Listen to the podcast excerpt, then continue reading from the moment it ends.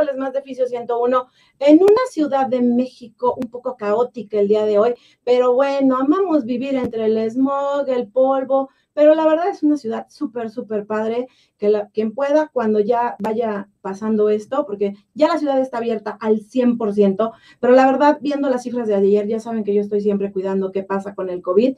Ayer tuvimos más de 3.000 infectados y por desgracia más de 300 decesos. Cuídense mucho, mucho, mucho porque ya se abrió la ciudad y entonces necesitamos pues trabajar, necesitamos ir a ver pacientes, necesitamos que la gente se anime a que vayamos todos a ver a nuestros pacientitos. Y pues, ¿qué creen? Como siempre les estoy comentando que tenemos mil y un sorpresas, pues en esta ocasión tenemos unas súper, súper invitadas porque como cada año tenemos el evento de Teletón. Y cada año hay gente que nos podrá decir, no, yo no voto porque es del diablo, no, yo no voteo y no doy un peso porque eso no es de Dios, cosas por el estilo en Teletón. Lo que sí te puedo decir es que yo estuve tres años en Teletón haciendo prácticas y lo que te puedo decir es que quien tiene el privilegio de haber estado en Teletón, ama y le tiene cariño al programa y al sistema Teletón. Entonces tengo la gran alegría de recibir a unas excelentes amigas del CRIT de NESA. Hola chicas, ¿dónde andan? Hola.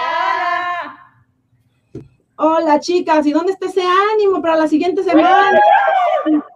Sí, oigan, que se oiga, que andan muy, muy. Mira, Jorge, Jorge, mi querido Jorge, le dejé por ahí un mensaje a Jorge en su celular y creo que ya me cambió el teléfono. Y qué bueno que nos está viendo ahorita, porque Jorge, comunícate conmigo, porque te queremos aquí en el programa y te he andado buscando.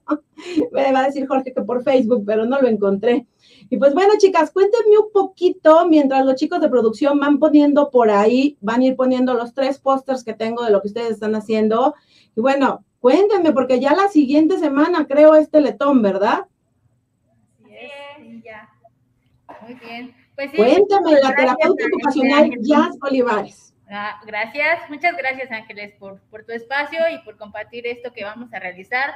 Todos están invitados para este 4 de diciembre, como ya saben, se realiza el evento Teletón. Este, estamos realizando muchas actividades aquí para pues empezar a, a, contribuir a esta colecta que hacemos año con año y apoyar a nuestros pequeños de, de en general en el Teletón. Y principalmente aquí en Critnesa estamos haciendo muchas iniciativas, nosotros le llamamos iniciativas, estamos haciendo diferentes rifas, una rifa, una de ellas es una rifa de, de un uniforme quirúrgico ¿sí? El donativo es de 50 pesos, eh, son 50 números y te puedes llevar un uniforme quirúrgico de tu talla, el color que quieras, modelo que quieras, diseño que quieras, estampados. Entonces, imagínate, es una gran oportunidad para que al mismo tiempo este, ganes y aportes a nuestros pequeños del CRITNESA. De igual manera, tenemos otro que es de un material didáctico, que es de destrezas motoras, destrezas finas, en el cual pues también, este, pues si tú ya tienes algún consultorio y puedes, este, ir aportando este, este material en tu consultorio, pues igual, por 100 pesos puedes adquirir tu boleto para que puedas este, participar en esta gran rifa. Y por último, en el que está apareciendo ahorita, o en el último spot que fue, es un, este, es un gran taller en el cual si tú estás atendiendo a pequeños, este, te puede servir de gran ayuda. Eres este, psicólogo, pedagogo, este, puedes participar y se va a hacer ese, ese taller el día del evento, el 4 de diciembre, y tiene un valor curricular, curricular perdón, del cual, pues bueno, es bueno para ti y para tu formación día a día. Súper bien, chicas. Y bueno, por aquí abrieron la imagen para que yo me vea, pero sí me encantaría que volvieran a abrir la imagen y ustedes me escuchan mientras les hago algunas preguntas. Y bueno, este, cuéntenme, chicas, bueno, la imagen mía no, la de ellas, gracias. este año eh, que igual estamos todavía en pandemia, ¿se va a abrir el CRIT para visitas? ¿Va a haber algún horario? ¿Va a haber algún guapo por la noche cantando? Cuéntenme. Claro que sí, este, el horario para, para este, el evento Teletón va a ser de 11 de la mañana a 6 de la tarde, va a ser entrada libre, pueden asistir pacientes, familia, personas que estén eh, fuera o digamos como ajenas al CRIT, pueden ingresar y dentro vamos a tener una kermés, va a haber diferentes actividades como shows, como este, concursos, este, y diferentes actividades que, que, que pueda poder disfrutar todos los, desde chiquitos hasta mayores. ¿O algún actor o actriz que vaya a hacer actividades con ustedes o este año no? Este, al momento no tenemos información, pero igual y puede ser que sí, habrá a lo mejor sorpresas, por eso hay que estar al pendiente. Igual los invitamos a que sigan la página CRITNESA con mayúsculas para que ahí se enteren de todo el programa que vaya a haber el día sábado 4 de diciembre aquí en el Teletón CRITNESA. De igual manera, si no eres de aquí de la zona, este, en los teletones que están en diferentes zonas de, de, la República Mexicana, también van a tener diversas actividades similares a las que vamos a tener aquí. Entonces, igual, métanse a la página Teletón este, y ahí van a encontrar diferentes este, informaciones y programas para que puedan asistir en el Teletón más cercano que tengan ustedes. Súper bien. Chicas, por ahí leí o por ahí vi un, una convocatoria para quien quisiera tomar terapia con ustedes. ¿Es en su CRIT o es en otros? Sí, es en general, es en todos los CRITs, están haciendo la invitación para si, si tienes, conoces algún pequeño con discapacidad, lo refieras a, a, cada CRIT y este, ellos te van a hacer una valoración para ver si eres candidato a, este, a que puedas estar aquí en el CRIT y puedan brindarte terapias. Perfecto, y ahorita pues nos están pasando los chicos de nuevo el taller que van a tener el día 4 de diciembre, la gran rifa que están haciendo para las eh, pijamas quirúrgicas. Sí, material didáctico, una, un uniforme quirúrgico y el otro pues es un gran taller en el cual si tú eres este profesional de la salud, en el cual te dedicas a atender a, pequeños, te puede servir demasiado. Es un gran taller y tiene valor curricular, que eso es lo que buscamos mucho. ¿no? Wow, y qué padre porque veo que en lo de las rifas pusieron el WhatsApp y la verdad, chicos, por ejemplo, yo soy de las que va luego a Ventanilla y deposita ahí los 100 pesos en Banamex, pues igual puedo pagar estos 100 pesos, hacer la transferencia vía WhatsApp, ya no tengo que hacer nada, ustedes me dan el número de cuenta, yo lo deposito y ya entré a la rifa y tú ya me dices, bueno, digo, es como ya la ventaja, ahorita no hay pretextos como para no apoyar y como les decía, eh, la importancia de que te guste o no te guste Teletón, te caiga bien o te caiga mal Teletón. La verdad, yo estuve tres años en Teletón.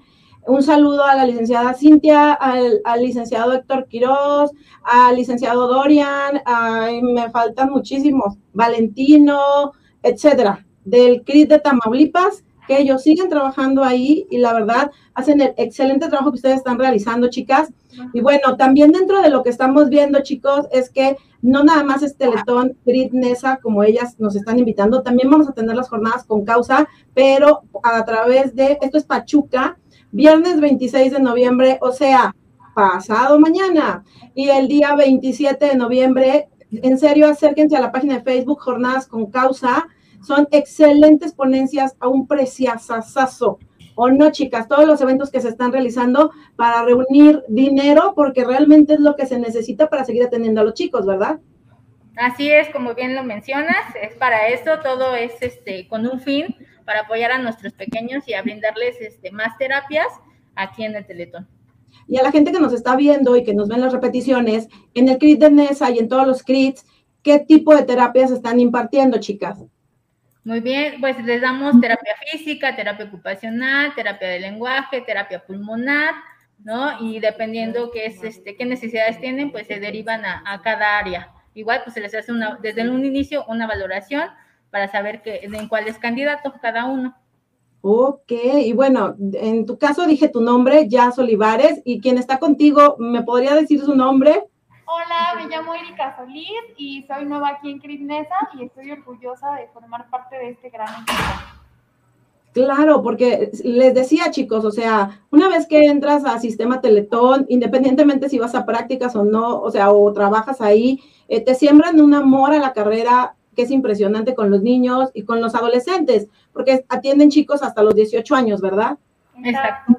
Así es, y sí es, y también hay otro programa en el cual, bueno, si fueron pacientes que tuvieron este padecimiento COVID y tienen alguna secuela, también pueden eh, entrar como externo, paciente externo, pero pues ya derivado a, con su médico.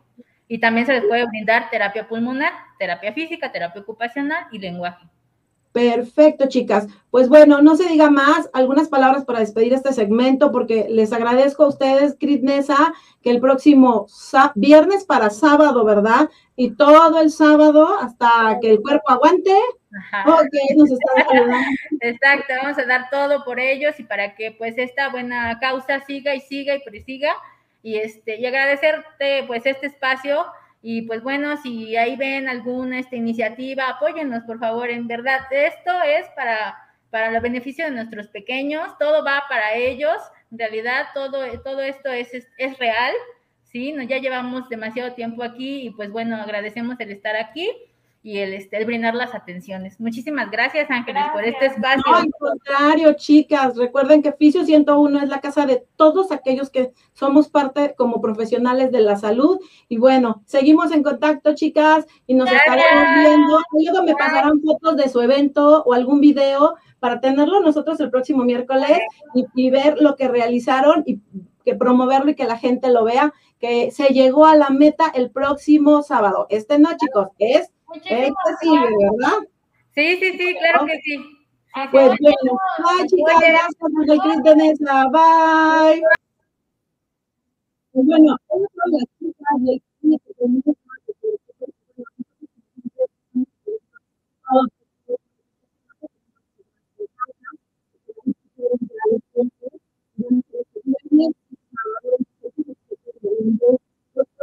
son Pero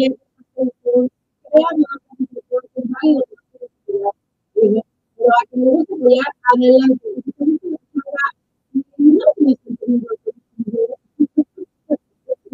No voy donde hay mucha gente. Es la en toda la República. Entonces, tenemos de República.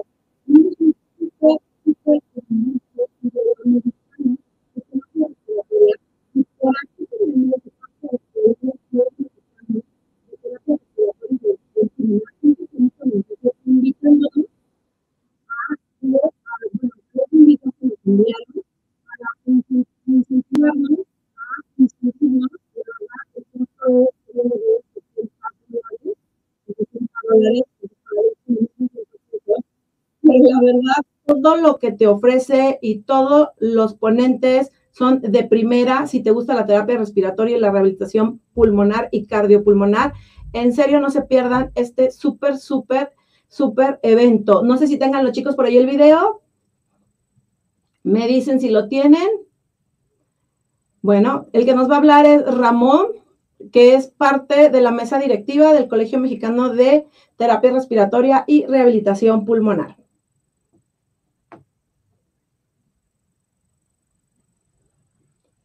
Ok, no me quedé callada, no se fue el audio, lo están poniendo.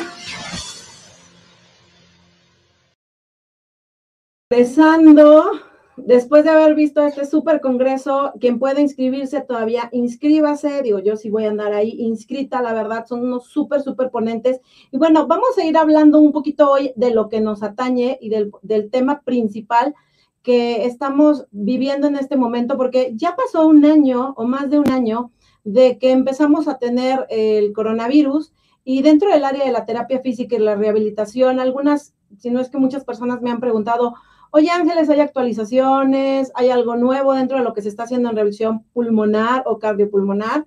Y bueno, decidimos que este día íbamos a hablar precisamente de la prescripción y dosificación del ejercicio y hablar un poquito de los cambios y de lo que ha pasado en este tiempo con nuestros pacientes que han tenido COVID. Y ya saben, como siempre, yo de la mano de Gaby Mancilla, que ya anda por aquí.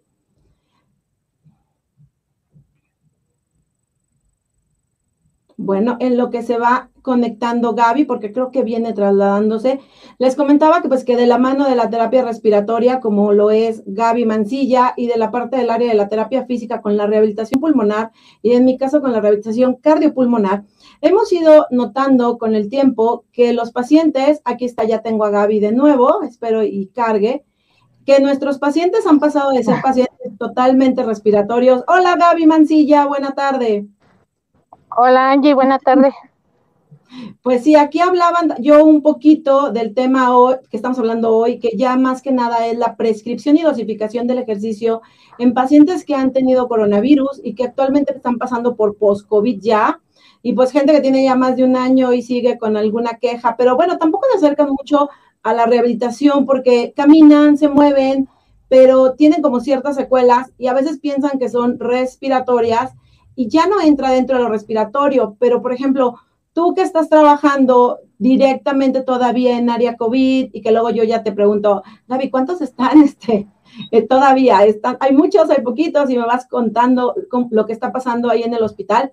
Y pues, ¿qué cambios has visto tú actualmente ya con los pacientes que están saliendo y que están presentando post-COVID en el área respiratoria? Mira, pues francamente ahorita en el hospital ha bajado mucho la afluencia de pacientes COVID. Este, no hemos tenido tantas complicaciones, pero algo sí muy importante, el paciente post-COVID por lo regular, su mayor problema está en que tienen miedo, mucho miedo a dormir porque sienten que si se duermen se van a morir. Entonces tenemos muchas secuelas psicológicas, muchas secuelas físicas eh, sí es respiratoria por la inflamación que tenemos, esas extravasaciones que tenemos a nivel pulmonar. Muchos eh, médicos le siguen manejando que están haciendo fibrosis y que se van a quedar con esa fibrosis. Sin embargo, tenemos pacientes que sí revientan al 100% lo que es respiratorio. Entonces, tenemos que trabajar mucho esa parte de ser este así que afines con el paciente, que nos comuniquemos más con él, no dejarlo solo en el camino, enseñarle el uso correcto de sus medicamentos, porque eso no les permite avanzar. Eh, les dan medicamentos inhalados en spray, pero no les dicen la aplicación como debe de ser. Entonces tenemos mucha tarea al enseñarle a nuestros pacientes a aplicarse los medicamentos dosis medida. Esa es parte fundamental e iniciar con la rehabilitación de músculos respiratorios que por el mismo esfuerzo que tuvieron eh, pierden mucha fortaleza, están cansados, entonces tenemos que hacer un reentrenamiento, pero tenemos que empezar con lo respiratorio y posteriormente írselo pasando a quien le corresponde de acuerdo a sus alteraciones que va teniendo, porque pueden ser psicológicas, físicas, emocionales, este, psicomotoras, o sea, tenemos una infinidad de comorbilidades que ya traen ellos y que se acentúan más, pero no es tanto otra cosa, sino que el paciente se pone muy nervioso y nada más las va acentuando. Pero con una buena guía, que nosotros hagamos una buena empatía con los pacientes, e, ellos avanzan muy bien. El retiro de oxígeno es lo que es un poquito más difícil para ellos. Pero pues si les dicen que le aumenta la frecuencia cardíaca porque caminaron 5 metros de 60 a 70 que se pongan el oxígeno a 2 litros, entonces no les permitimos que ellos vayan haciendo ese esfuerzo de reacondicionamiento.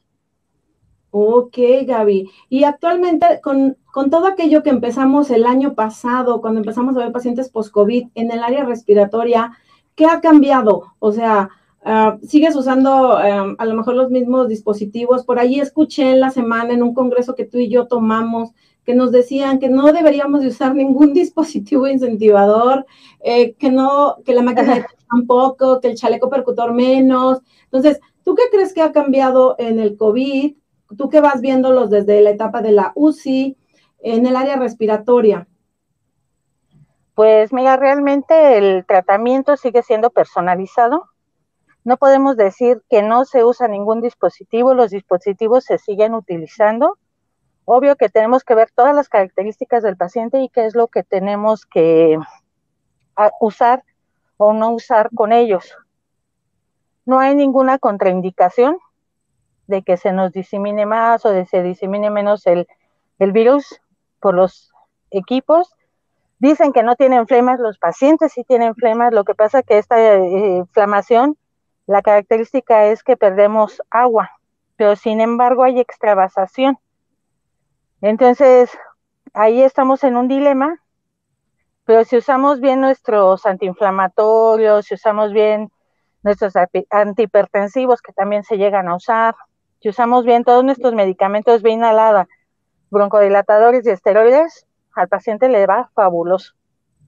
Ok, pues sí, fíjate, y una vez que, bueno, pasas de esa parte de la terapia respiratoria, porque muchos pacientes o me ha tocado que mucha gente dice, es que sigo haciendo mi terapia respiratoria, pero me sigo cansando, sigo un poquito, ay, así como que no puedo.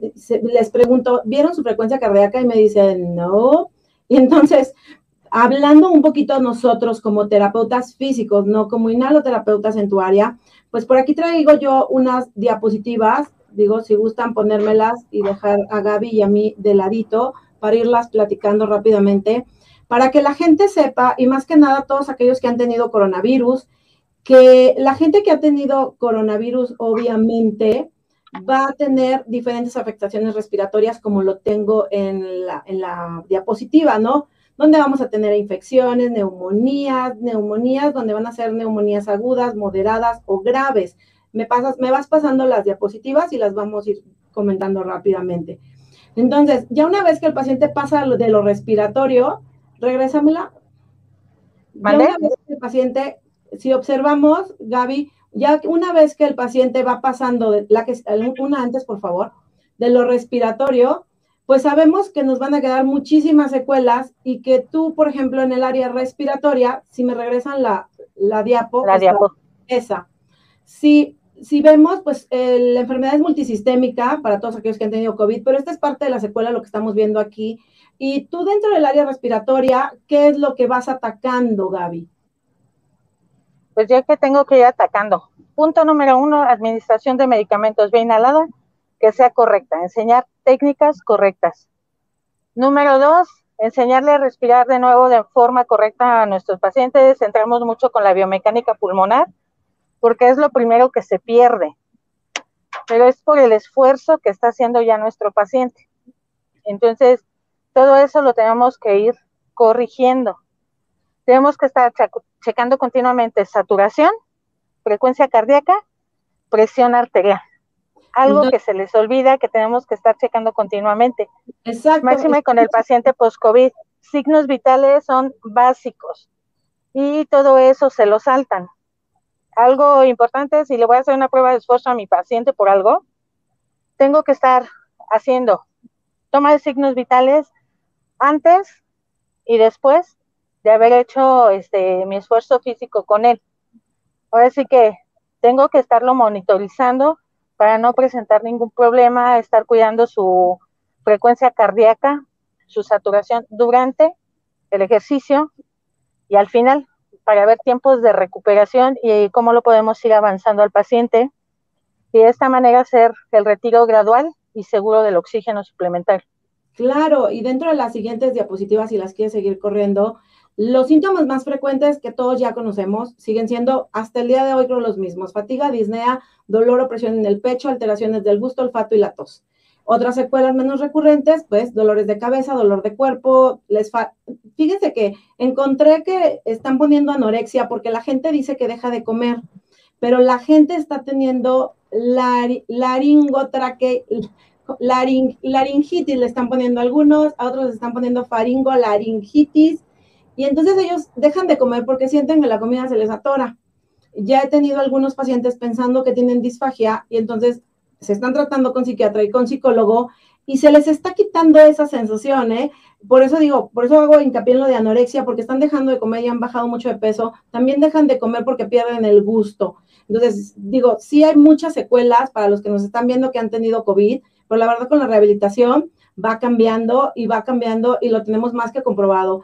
Y también algo muy interesante, Gaby, es que antes nos decían que era fatiga, pero actualmente ya sabemos y lo que se, lo que he visto yo en este momento, a lo mejor dentro de tres meses me ponen otra cosa, es que ahora se reconoce como astenia, que es reconocida como una de las secuelas más frecuentes en personas infectadas por COVID. ¿Qué es la astenia? Pues es el sentir sin ninguna explicación que la justifique el famoso síndrome de fatiga crónica.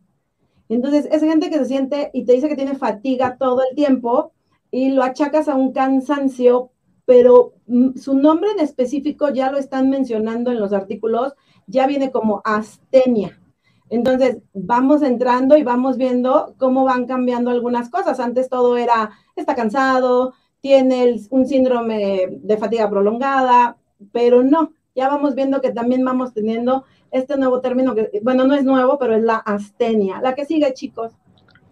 Bueno, las secuelas respiratorias, nos lo acaba de decir Gaby, y a todos los que han tenido COVID, pues bueno, estamos viendo poco a poco, y algo muy importante que yo encontré, Gaby, es que en un artículo y en un estudio que se hizo, refleja que 30 días tras el alta médica de muchos pacientes, la mitad de los pacientes presentaban alteraciones en su TAC, principalmente opacidades en vidrio deslustrado en la distribución periférica. Creo que a ti te ha tocado más que a mí, pero a mí, a mí menos, que te mandan la radiografía, todavía ni se le enseñan al médico y te dicen, ¿qué tengo? Vea cómo se ve. ¿Y hace cuánto tuvo COVID? No, pues hace dos, tres meses, ¿no? Y, es algo que se ve, que es parte de la escuela. Sí, de hecho, este, con una radiografía de dos meses, un mes, ya les están manejando que tienen hasta un 70, un 80% de pulmón fibrosado. Entonces el paciente se asusta, ya no se quiere mover, no se quiere quitar el oxígeno, no quiere hacer nada. Y aparte de todo, les dicen que no pueden caminar, que se la pasan en la cama.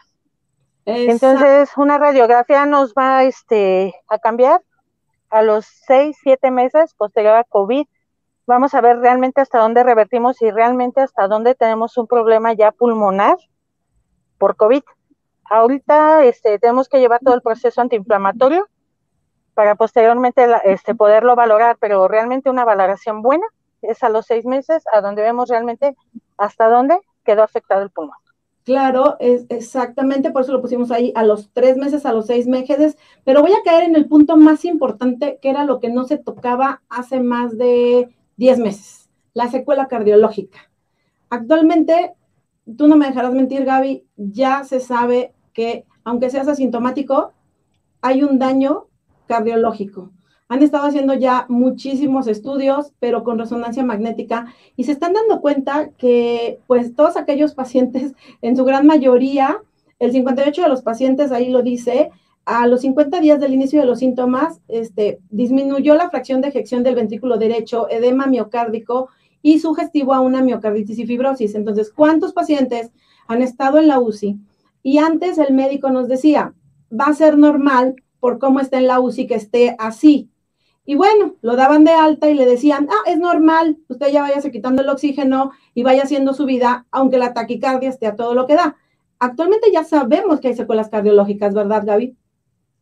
Así es, y todo esto se viene dando por esa inflamación que tenemos y principalmente porque hay una hipercoagulabilidad en sangre. Entonces, si toda esa parte no vemos dímero D, no vemos ferretina, no vemos tiempos de coagulación, se va afectando nuestro corazoncito a más no poder.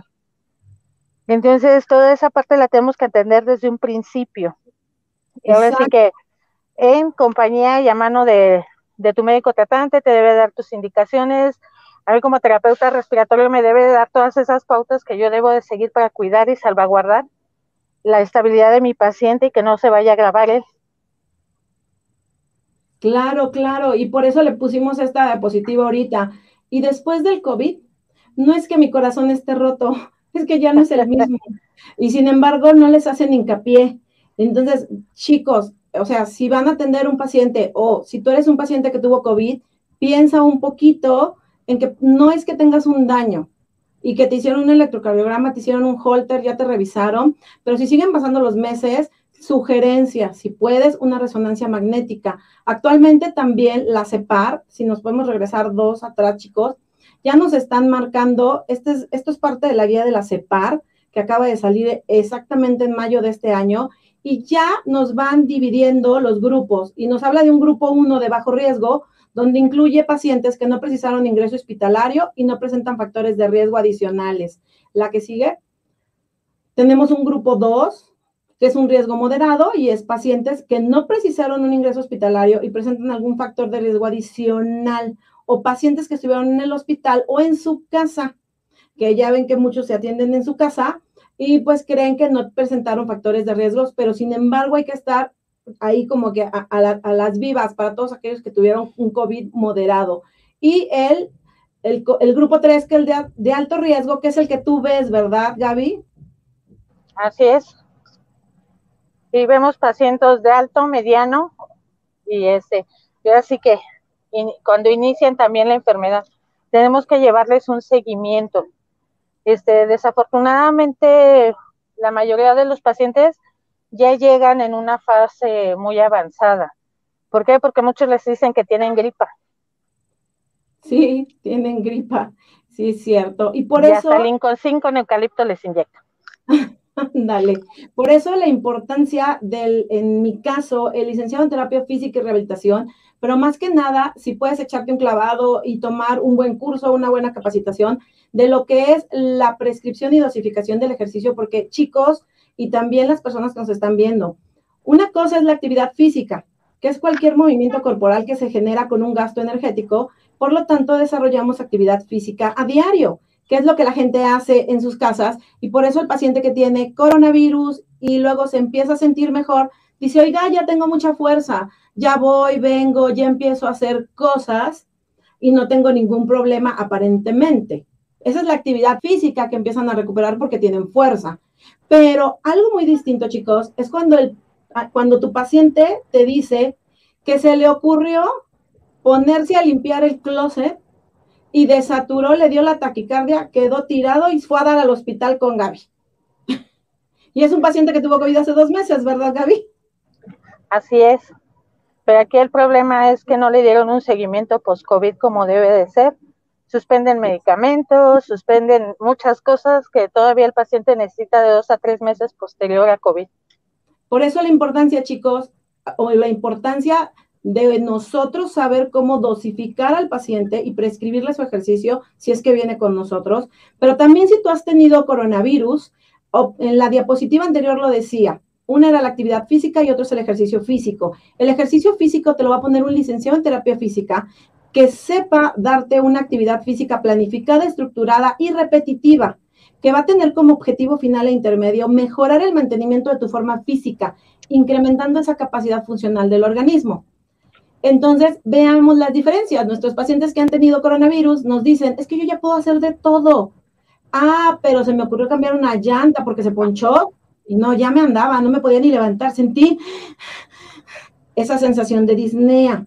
Entonces, chicos, a todos aquellos que sean pacientes o que no sean pacientes, piensen en el tipo de actividad física que realizan, porque aunque a ustedes les digan que tienen que hacer actividad física el médico, si tú tuviste COVID y fue un COVID moderado a grave, tienes que buscar quién te diga qué tipo de actividad física vas a realizar. ¿Por qué? Porque tenemos contracciones, hablando de los fisioterapeutas, hay contracciones musculares isométricas o estáticas que generan mayores sobrecargas de presión sobre el músculo cardíaco, con menor incremento de frecuencias y mayor aumento también de presión arterial.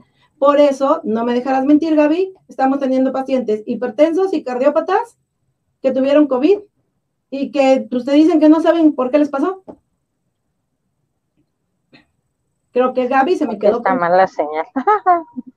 sí, me escuchas? Por la zona. Ajá. ¿Ya me escuchas, Gaby? Sí. No sé si ya me escucho, Gaby. Bueno, en lo que Gaby me, resuelve si me escucha, pero bueno, la estamos viendo. cuando, nosotros, estamos, chicos, con... de hecho, sí, tenemos muchos pacientes de ese tipo. Y, este, digo, sí, tenemos... Ok, a Gaby se le va la señal, voy a seguir. Entonces, quiero que entiendan los pacientes que han tenido coronavirus y que nos dicen que sus secuelas, que están cansados. El terapeuta físico te va a poner diferentes tipos de ejercicios, como les decía, hay isométrico, estático, isotónico, dinámico, y todo eso genera sobrecargas de volumen.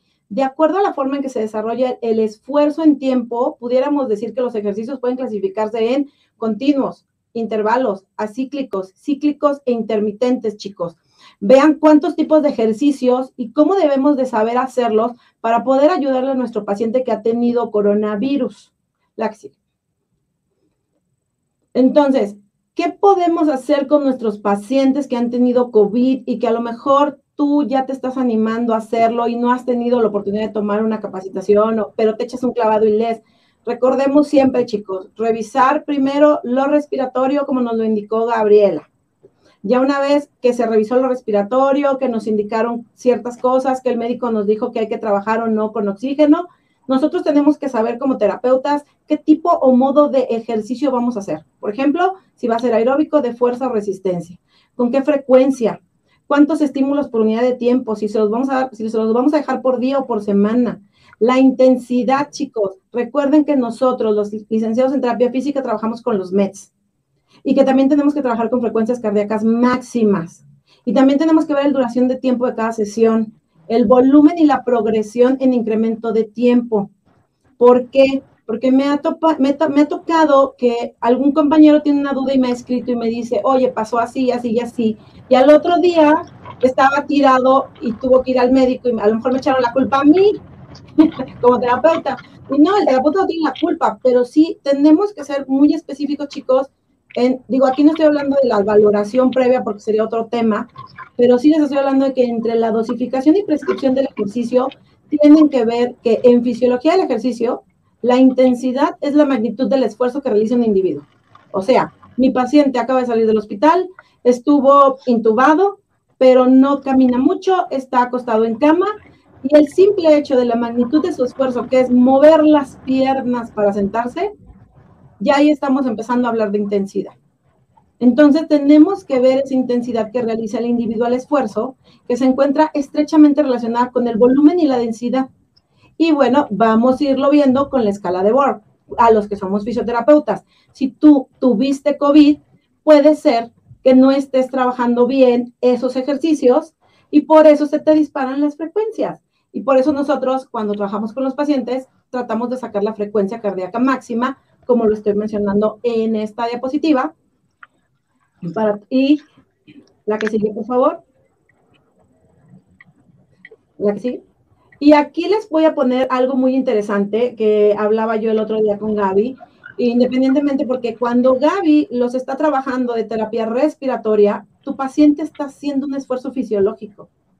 Y hay zonas para trabajar con la frecuencia cardíaca máxima hay más, em, hay diferentes este, mm, esquemas que pudiera yo mostrarles, pero este es como que el que yo utilizo, que son cinco zonas. La primera va entre la frecuencia máxima entre 100 120, entre un 50 y 60, 60 y 70, 70 y 80, 80 y 90, y vean el objetivo del entrenamiento, chicos, y el esfuerzo percibido.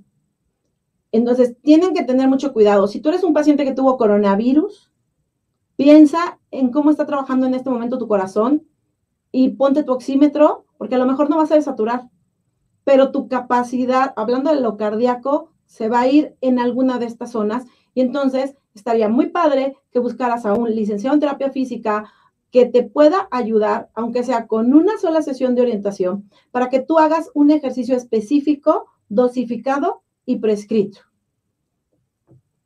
Por eso tenemos aquí un pequeño cuadrito que dice cómo pudiera ser un entrenamiento. Y por eso cuando Gaby trabaja con los pacientes, Gaby dentro del trabajo de terapia respiratoria, pues les mueve los brazos, ¿verdad, Gaby? Sí, brazos, piernas, todo, porque tenemos que irlo haciendo en conjunto, lo tenemos que ir avanzando poco a poco. Yo por eso cuando algo no sé, corro contigo. Oye, mira, mi paciente está así, así, así este, ¿qué puedo hacer?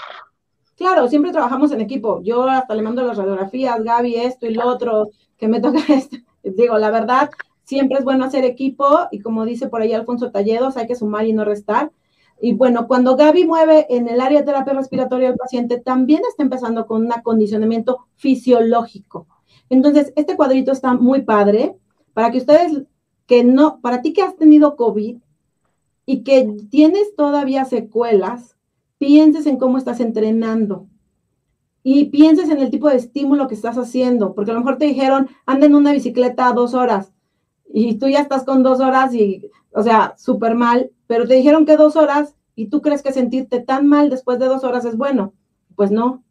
Y si somos fisioterapeutas, pues tenemos que pensar en cómo vamos a ayudar a nuestro paciente pensando en la magnitud del esfuerzo, en el tiempo en el cual se aplica el estímulo, la cantidad de sesiones, el volumen o frecuencia e intensidad. Entonces, este cuadrito a mí me encanta, me encanta. La que sigue. Y bueno, esta es una última diapositiva, creo, donde les puedo mostrar también un programa de mejora cardiorrespiratoria, no cardíaca, donde hay una fase inicial, una fase de mejora y una fase de mantenimiento, para que más o menos tengan ustedes como la idea, paciente que haya tenido COVID y que no esté tomando terapia, vea lo que debe de hacer y es acercarse a un profesional de la salud que a lo mejor no te va a dar 20 sesiones, pero con que te dé una orientación, porque a veces no hay dinero que alcance, digo, y te va a enseñar cómo empezar a trabajar con tu paciente. La que sigue, creo que esta ya era la última. Ah, ok. Y bueno, estábamos pensando en el tipo de ejercicio que vamos a prescribir, y bueno, aquí les pongo las intensidades, ya luego pueden ver con calma la repetición, porque obviamente voy rápido con las diapos.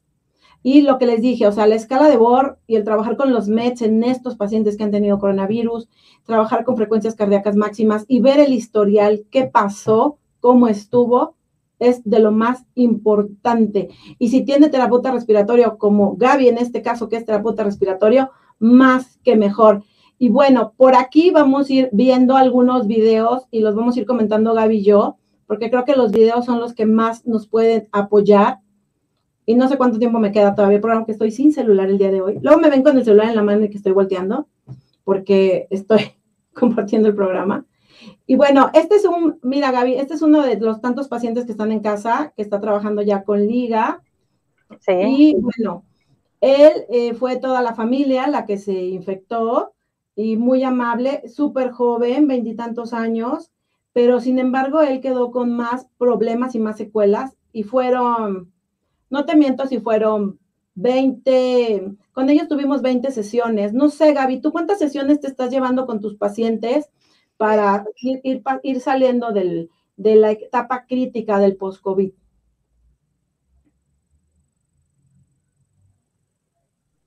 Pues mira, yo realmente con cada paciente me llevo de cuatro a cinco sesiones, pero sí los hago que sean muy comprometidos, trabajo con él y con el familiar este, porque desafortunadamente, como dicen, los gastos para su transporte, eso y demás, este, también la hago videoconsulta con ellos para llevarles un seguimiento. Si tienen dudas, se pueden comunicar conmigo y ir viendo a dónde se atoraron o qué hay que hacer con ellos para que sigan avanzando. Pero por lo regular, en un transcurso de dos semanas, estamos haciendo retiro de oxígeno suplementario en los que están este, avanzando adecuadamente y que se comprometen con sus ejercicios. Claro, que estamos viendo, con él empezamos desde de pino, estaba con oxígeno a 3 litros, y bueno, pasamos de decúbitos y pino, luego pasamos a estar sentado, y luego lo vieron en la diapositiva previa, ya de pie, y la verdad, pues fueron, no sé, creo que tomó igual seis sesiones y fue muy comprometido, pero siempre chicos buscando dosificar y prescribir el ejercicio. Échense un clavado a las guías que están saliendo nuevas ya están saliendo guías donde se está hablando del post-COVID. Y entonces podemos saber un poquito, porque por ejemplo, yo no soy inhalo, pero le tengo a veces que entrar a la terapia respiratoria. Y Gaby no es, Gaby no es este, terapeuta físico ni cardiopulmonar, pero por desgracia la ponen a que haga las cosas y bueno, no es tan sencillo. Entonces, podemos ver cómo se trabaja con el paciente con las ligas, y revisamos su saturación de oxígeno, vamos viendo la cardíaca, dependiendo el, tipo de ejercicio, es la liga, hay ligas amarillas, hay ligas verdes, hay ligas rojas, bueno, trabajamos con botellitas de agua, bicicleta, bueno, ustedes en el hospital, pues tú no cuentas con terapeutas, ¿verdad, Gaby?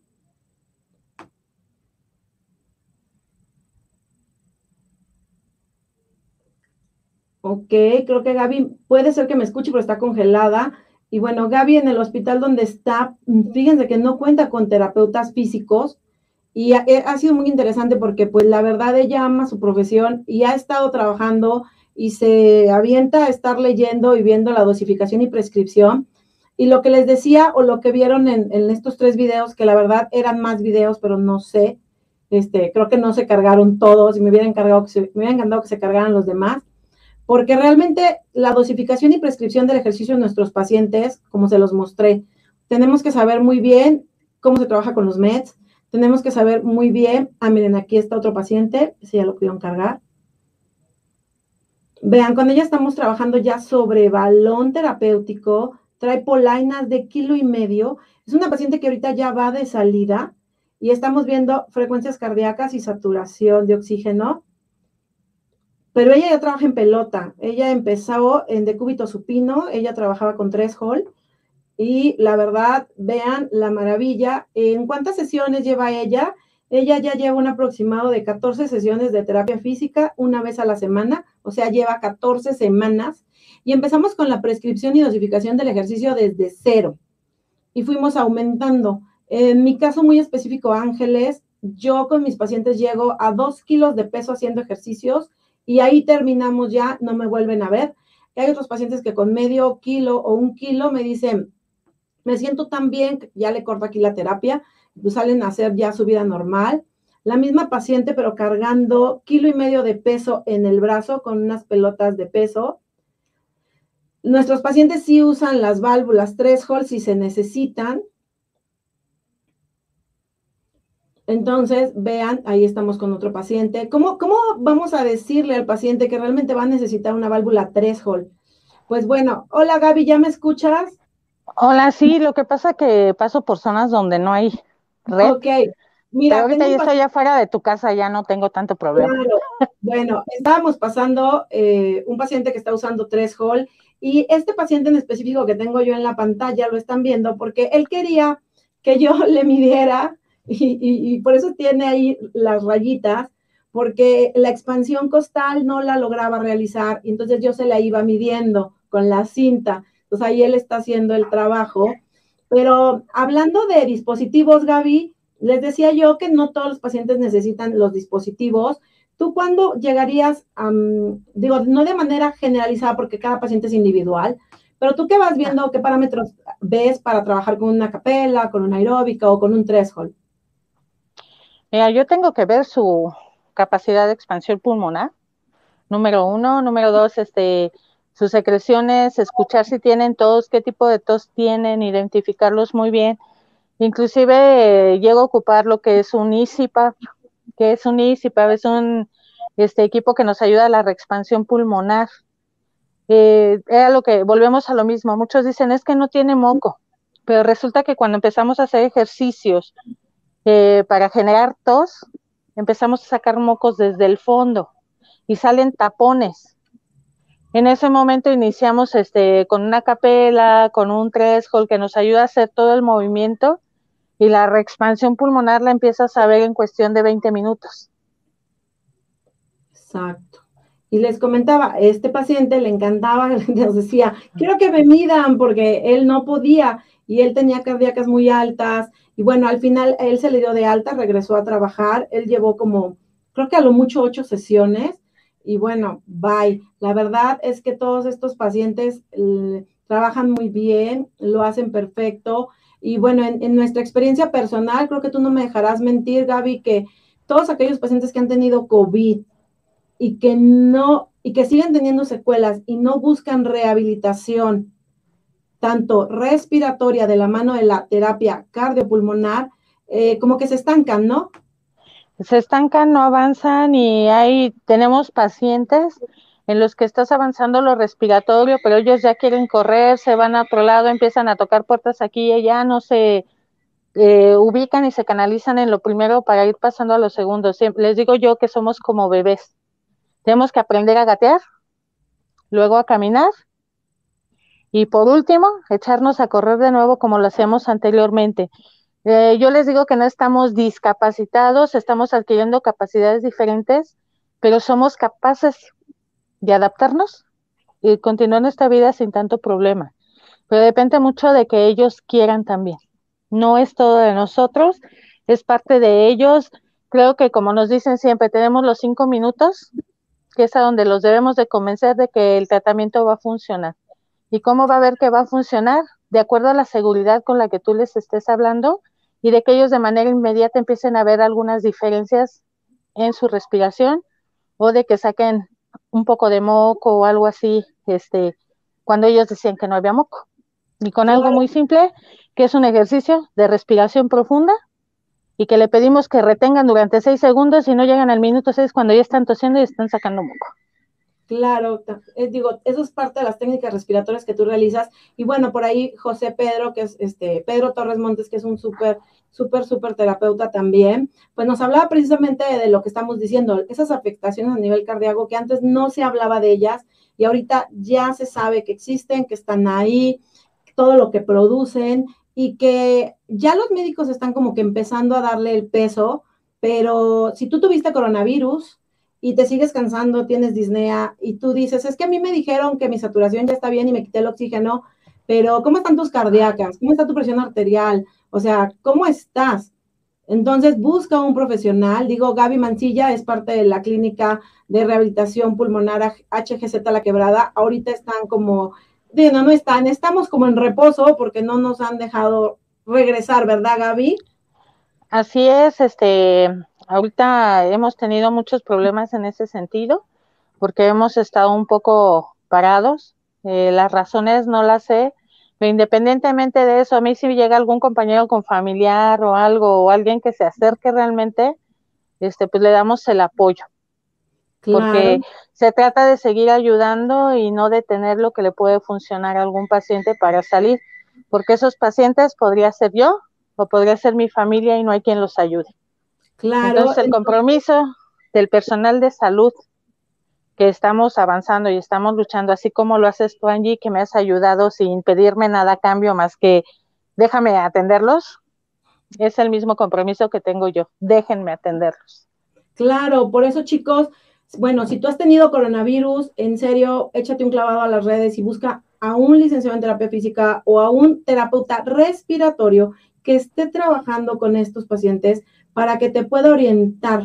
Muchas veces no necesitas tantas sesiones de terapia, pero sí necesitas la orientación para que lo puedas hacer bien y vayas saliendo de tu secuela.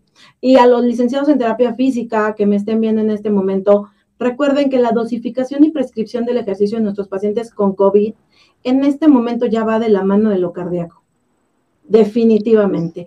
Antes iba de la mano de lo respiratorio y pensábamos que la fibrosis pulmonar causaba el problema, que la fibrosis pulmonar era lo que hacía que le doliera la cabeza, que la fibrosis, para toda la fibrosis pulmonar.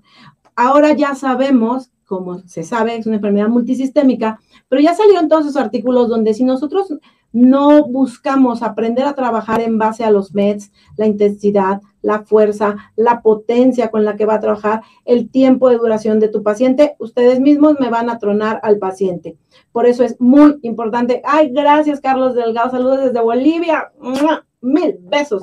Y bueno, nos encanta, nos encanta hablar con ustedes siempre, la verdad. Y muchas gracias por seguir este proyecto. Pero pues muchas gracias también a Eddie Jaimes, que es el encargado dueño de Mood TV, pudiéramos decirlo, porque sin él, Video 101 no estaría aquí desde hace dos años, chicos. Y por eso les agradezco mucho cuando comparten el programa y ven las repeticiones. Entonces, recapitulando ya para ir cerrando, la prescripción y dosificación del ejercicio en pacientes que han tenido COVID.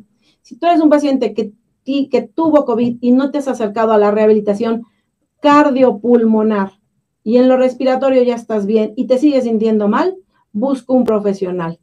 Y para los compañeros licenciados en terapia física, tienen que pensar en el paciente, que ya no es solamente lo respiratorio. Estamos recibiendo pacientes ya directos desde su casa o que salieron del hospital sin puntas, con excelentes patrones, les hacen pletismografías, les hacen espirometrías, les dicen que están bien, pero ellos se siguen sintiendo mal.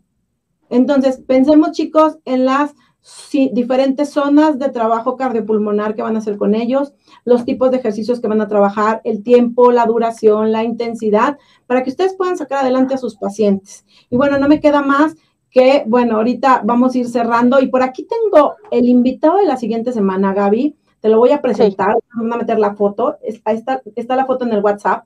Ahorita la acabo de ver.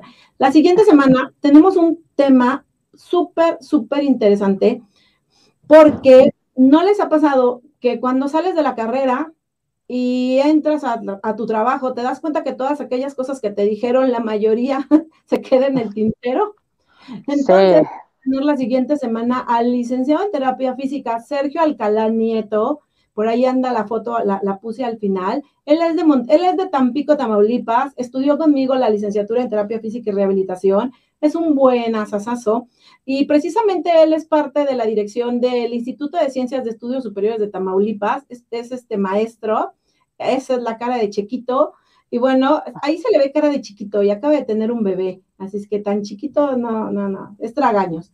Entonces, bueno, estar el licenciado en terapia física, Sergio Alcalá Nieto, la siguiente semana con nosotros, hablando precisamente de esos paradigmas de qué pasa una vez que sales ya de la escuela y todas aquellas técnicas que te enseñaron y lo que te dijeron, ¿qué pasó aquí? Entonces, pues vamos a estar la siguiente semana con ese tema, ahí lo estaremos mostrando en redes y pues muchísimas gracias Gaby por haber estado hoy con nosotros. Unas palabras por nada, Angie. Por nada, y disculpen que es que ando en el transporte público y como que de repente se me iba la señal, pero espero que haya sido clara este, la opinión que fui dando. Y pues si hay dudas a través de Angie, este, podemos enlazar y volver a recapitular todo esto, que entre más lo repitamos, más lo veamos, más lo leamos y más en contacto estemos con la información, vamos a aprender mucho, vamos a cambiar mucho nuestras técnicas de, retiro de oxígeno, nosotros los terapeutas respiratorios, ustedes la parte que tienen que realizar que es muy importante para mí. Entonces, somos un equipazo todos cuando nos unimos como área médica. Claro que sí. Y bueno, nos vemos chicos el próximo miércoles con el licenciado en terapia física, Sergio Alcalá Nieto, que va a estar como invitado desde Monterrey, Nuevo León. Y bueno, yo nada más les puedo decir una cosa. Si tú atiendes pacientes que han tenido coronavirus y tienes un poquito de dudas en cómo vas a empezar a trabajar con él, ah, échate un clavado en diferentes libros, pero también no tengas miedo en preguntar, tomar una capacitación pequeña. Miren, aunque sea una capacitación patito, que no te dé un diploma como tal y te va a costar a lo mejor 200 pesos, esa capacitación te la puede dar algún colega que sea muy bueno en el área y entonces tú vas a poder trabajar muy bien con tu paciente y darle un plus.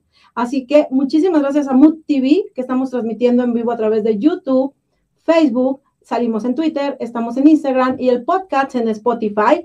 Nos vemos el próximo miércoles y recuerden que se viene el evento de Teletón, se viene el Congreso Iberoamericano y tenemos muchísimas sorpresas más. La semana pasada los ganadores de la beca, Mimi ya se comunicó con ustedes, tuvimos ya los ganadores de esas becas para lo que es la semana de fisioterapia en diciembre. Y bueno, si estás en Guadalajara, ves a la FIL porque va a estar el doctor Carlos Manuel Jiménez Treviño presentando su libro de quinoterapia, chicos. Nos vemos el próximo miércoles en un programa más de Fisio 101. Hasta la próxima. Bye, guys.